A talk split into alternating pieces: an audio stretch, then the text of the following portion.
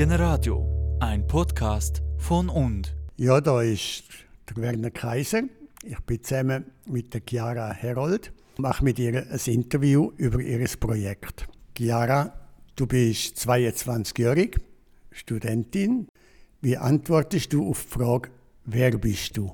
Ich erlebe mich sehr fest im Austausch immer mit den Leuten und finde eigentlich nur Antwort auf die Frage, wenn ich mit anderen Leuten darüber rede. Weil wenn ich selber über das nachdenke, dann komme ich zu gar keiner Antwort, nicht mal zu einer Ahnung davon, weil ich mich sehr fest verstehe als, als Putzleteil von einem Ganzen, wo sich selber so nur kann verstehen kann, wenn es mit anderen Austausch hat.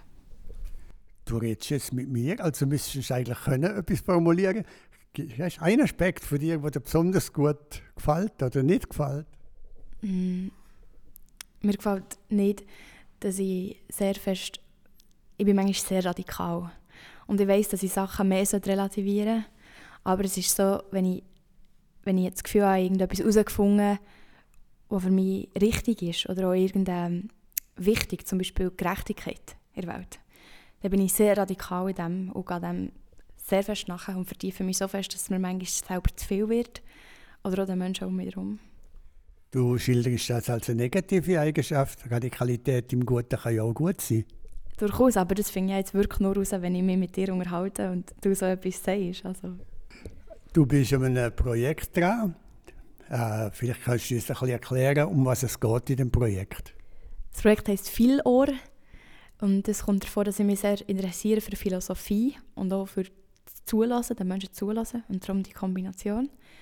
Und es hat eigentlich seine Ursprünge auf dem Robinson-Spielplatz in Thun, wo ich sehr viel mit den Kindern dort geredet und herausgefunden, dass wenn sie ähm, zusammen reden über Themen, die sie und mich beschäftigen, dann äh, interessieren sie sich viel mehr füreinander und haben nicht nur das Spiel, das sie teilen, sondern auch komplexe Gedanken, die oft, so habe ich es erlebt, Erwachsene ihnen nicht zutrauen und wo ihnen oft nicht ist zugelassen wurde.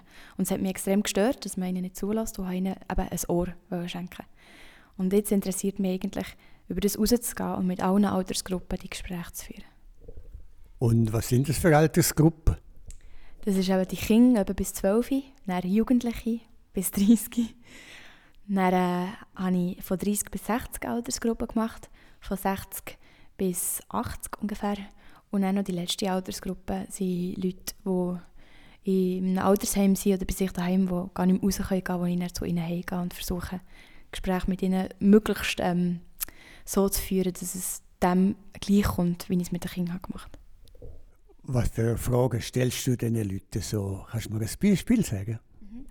Ähm, es sind viele Fragen nach Identität, also wie konstruiert sich jemand und wie versteht sich jemand und auch ähm, wie verstehen wir uns als Gruppe, jetzt die, die dann an diesem Tisch zusammenhocken, bezüglich Liebe, Tod, was ist das für einen, wie erlebt man das, das ist auch sehr subjektiv, interessiert mich immer sehr fest, wie erlebt die einzelne Person den Prozess vom Leben, die verschiedenen Schwellen, die man überschreitet in den verschiedenen Jahren. Und auch, äh, was mich persönlich am meisten interessiert, sind die Ängste von uns Menschen, weil wir uns in dem eigentlich meistens am besten verstehen, in unseren Ängsten. Ich denke, das sind genau die Fragen, die dich als Person auch beschäftigen, wenn du auf der Suche bist. Ja, durchaus. Und ich habe meistens das Gefühl, ich finde nur Ahnungen von Antworten, wenn ich mich austausche mit Leuten über die Fragen. Du möchtest das Projekt zusammen mit uns machen, das freut uns natürlich im Und. Äh, hast du schon eine Ahnung, wie die Zusammenarbeit könnte stattfinden? Ich bin immer sehr für alles, alle Inputs und alle Ideen integrieren. Und darum freut es mich, ähm, kann ich mit so vielen aktiven und interessanten Leuten zusammenarbeiten hier. Und ich verstehe mein Projekt sehr fest als Schwamm, wo alles kann aufsaugen kann und wo alles Platz hat. Und wenn ich dann in diesen Gesprächsrunden hocke, bin ich sehr froh um Ideen von den Leuten, die dort hocken, um ihre eigenen Fragen, die sie mitbringen. Wie weit fortgeschritten ist dieses Projekt schon? Es ist äh, wortwörtlich in den Kinderschuhen, da ich es ja erst mit Kind gemacht habe. Und jetzt bin ich fang bei den Jugendlichen. Aber da ich, ähm, meine Fantasie ist echt riesig und ich kann mir schon sehr viel vorstellen, was mit diesem Projekt kann passieren kann. Und darum sehe ich es eigentlich schon viel weiter als es neu ist. Es ist eigentlich noch nicht so weit etabliert. Ich stelle mir vor, du willst das Projekt auch einmal in die Öffentlichkeit bringen? Hast du schon eine Idee, wie? Ich würde am liebsten einen Raum dürfen gestalten mit äh, Installationen, wo man herhocken und einen Kopfhörer aufsetzen und dann die Gespräche hören. Und ich möchte auch, dass die Leute, die die Gespräche hören, sehr unterschiedlich sind, von verschiedenen Ecken und Altersgruppen kommen und sich näher dort im Präsenz normal über die Fragen unterhalten und sich das dann mischt. Und dass es dann nicht in der Altersgruppe bleibt, die sie am Anfang diskutiert sondern dass dann Kinder mit älteren Leuten reden über die genau gleichen Fragen. Und dass es nicht nur das Konsumieren von diesem Podcast ist, sondern dass es einfach dass es weiterträgt. Ich will nicht, dass das Projekt bei mir bleibt. Da kann man sich freuen drauf. Ich habe den Teil über Kind mit den Kindern schon gehört und bin ganz entzückt davon. Ich bin gespannt auf die Fortsetzung. Danke fürs Interview. Auf Wiedersehen, Chiara. Generadio, ein Podcast von und. Noch nicht genug gehört?